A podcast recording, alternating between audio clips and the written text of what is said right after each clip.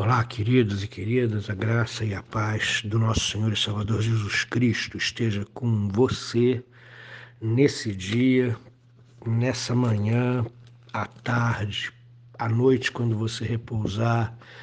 Que Deus guarde o seu sono. Quero convidar você para meditar um pouco nas Escrituras. Hoje, primeira carta de Paulo aos Tessalonicenses, capítulo 1, versos 4 e 5. Primeira carta de Paulo aos Tessalonicenses, capítulo 1, versos 4 e 5. Reconhecendo, irmãos amados, de Deus a vossa eleição, porque o nosso evangelho não chegou até vós tão somente em palavra, mas, sobretudo, em poder, no Espírito Santo e em plena convicção, assim como sabeis ter sido o nosso procedimento entre vós e por amor de vós.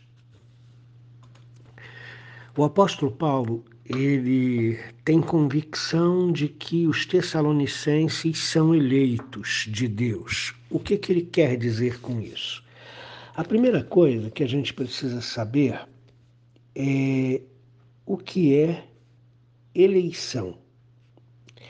Eleição é o ato soberano de Deus de escolher com antecedência pessoas para a vida eterna. Isso é eleição. E algumas pessoas não entendem a doutrina da eleição e dizem que Deus é injusto. Por que, que Deus não escolheu todo mundo? Por que, que Deus só escolheu alguns? Olha só, Ele é Deus. E é ato exclusivo de Deus escolher quem Ele quer. É ato da sua soberania escolher quem Ele quer. Ele providenciou um mundo perfeito para todos, mas o pecado entrou no mundo através de nós, do ser humano, e o pecado pôs o mundo inteiro a perder. Desse mundo inteiro perdido, Deus escolheu alguns para revelar-se a eles. E o que que implica a eleição? A eleição como você pode dizer uma pessoa é eleita, uma pessoa não é eleita? A eleição não está escrita na testa. Nós temos que pregar o Evangelho para toda a criatura, como diz a Escritura. O, o Senhor disse para nós: ide por todo o mundo e pregai o Evangelho a toda criatura. Ninguém sabe quem é eleito senão o Senhor. Ok? Muito bem. Então, mas a eleição, ela se de, ela é demonstrada, ela é sustentada pelo amor de Deus e demonstrada pelo amor de Deus. Você pode conferir isso em Romanos 8, 35 a 39. E quando a palavra de Deus chega a uma pessoa eleita, ela ouve a palavra do Senhor. O eleito, ele é tocado pelo Espírito Santo de Deus, ele tem seus ouvidos abertos para ouvir a voz de Deus em circunstâncias variadas. As circunstâncias podem ser as mais desfavoráveis, mas o eleito ouve a voz de Deus. Já contei para vocês uma certa vez, não sei se você vai lembrar, sobre o pastor Josias, pastor da igreja congregacional. Ele era um assaltante à mão armada, era um meliante, vivia na marginalidade, até que a polícia o pegou. A polícia fez um cerco e ele não conseguiu fugir e na fuga, na tentativa de fuga da polícia, ele viu um folheto no chão. Olha que circunstância tremenda. Ele fugindo da polícia desesperadamente, ele não queria ser pego, ele não queria ir para a cadeia. Mas ele não teve jeito. Quando ele viu que não tinha jeito, que a polícia estava se aproximando e ele não tinha saída, ele olhou para o chão e viu um folheto, e aquilo lhe chamou a atenção, e ele pegou aquele folheto e levou para a cadeia com ele. Através daquele folheto, ele se converteu, cumpriu a sua pena, pagou pelos seus erros, e depois que saiu da cadeia, saiu convertido, procurou uma igreja, foi para o seminário, teve um chamado missionário, teve uma vida e uma família, enfim, quem é eleito ouve a voz de Deus nas circunstâncias mais adversas. Os tessalonicenses eram idólatras. Eles ouviram a palavra de Paulo e, ao ouvir a palavra de Paulo no poder do Espírito Santo, eles deixaram os ídolos em três semanas, deixaram os ídolos e passaram a seguir a Jesus. Eles largaram toda uma vida baseada na idolatria e começaram a seguir a Jesus com fidelidade. Paulo tinha muita preocupação com essa igreja porque não havia passado lá tempo suficiente, na opinião dele, para solidificar a fé da igreja com a palavra, com o ensino da palavra, com as pregações.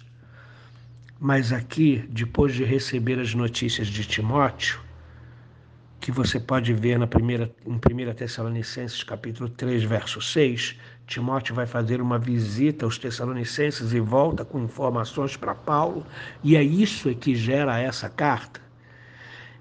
Ele escreve que ele está convicto, que ele está pleno de fé e convicção na eleição dos Tessalonicenses. Uma vez eleito, o Senhor vai falar ao seu coração em algum tempo da tua vida. E quando o Senhor falar, você vai poder ouvir a voz de Deus e vai receber o convite do Senhor: Vinde a mim, todos que estás cansados, oprimidos e sobrecarregados, e você vai ir ao Senhor. E uma vez recebendo Jesus pela fé no seu coração, você nunca mais se perde. Você nunca mais vai comer as alfarrobas dos porcos desse mundo. Você vai estar na presença de Deus. No versículo 5, Paulo fala uma três coisas muito importantes. Ele diz assim: o nosso evangelho não chegou até vocês tão somente em palavra. O evangelho é o poder de Deus para a salvação de todo aquele que crê. Romanos 1:17. Paulo diz que a pregação do evangelho ali na cidade de Tessalônica, uma cidade idólatra, foi no poder do Espírito Santo. Precisamos desse poder. Busque ao Senhor de todo o coração. Estabeleça um relacionamento diário com Ele e busque o poder do Espírito Santo para a sua vida. Para que quando você abrir a sua boca para falar com a sua família, com a sua vizinhança, com seus colegas de trabalho, a palavra seja como espada de dois gumes que penetra até o íntimo da pessoa. Não vai ser uma palavra que ele vai ouvir e esquecer logo depois. A palavra é poderosa, proferida no poder do Espírito Santo, quando o Espírito Santo vai à frente, vai abrindo o caminho, vai abrindo o coração, vai abrindo a mente. A palavra entra, a palavra frutifica a palavra transforma. E Paulo diz que foi essa palavra que chegou aos Tessalonicenses, no poder do Espírito Santo. Paulo, quando foi aos Tessalonicenses, estava plenamente convicto de que Deus estava transformando aquele povo. Repare a segunda palavra do texto, em plena convicção Eu, o Evangelho chegou aí no poder do Espírito Santo e em plena convicção de que a mão de Deus estava agindo sobre vocês. E na última frase ele fala: Vocês sabem qual foi o meu comportamento no meio de vós e por amor de vós.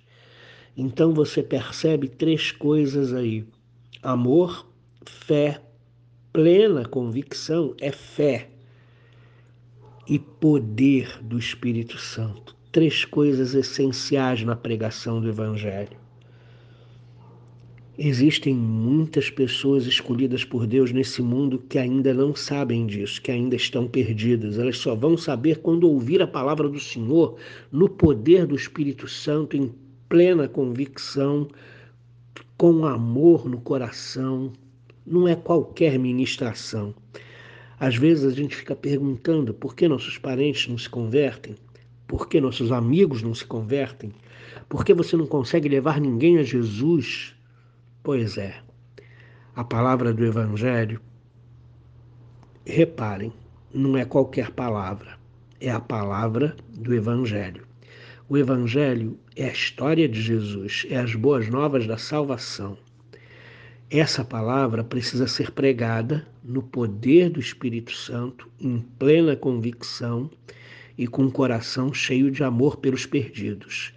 Deus abençoe sua vida nessa manhã em nome de Jesus. Amém. Querido Senhor, ajuda-nos. Ajuda-nos a entender que o Senhor nos escolheu porque o Senhor quis. Nós não fizemos nada, nem somos nada para que o Senhor tivesse nos escolhido, mas o Senhor nos escolheu por pleno ato soberano e livre do Senhor. E uma vez eleitos pelo Senhor desde antes da fundação do mundo, no tempo e na história, o Senhor fez, fez soar a tua palavra aos nossos ouvidos. E aí então nós ouvimos a tua palavra nós deixamos os ídolos, nós deixamos o egoísmo, nós deixamos o roubo, nós deixamos a hipocrisia, nós deixamos tudo para te seguir. Porque o Evangelho, ó Deus querido, chegou, Senhor, em nós no poder do Espírito Santo, em plena convicção e cheio de amor. Muito obrigado, ó Deus, pelo, pela palavra poderosa do teu Evangelho que nos transformou. Ajuda-nos a entender isso. Ajuda-nos a pregar o Evangelho desta forma. Em nome de Jesus. Amém.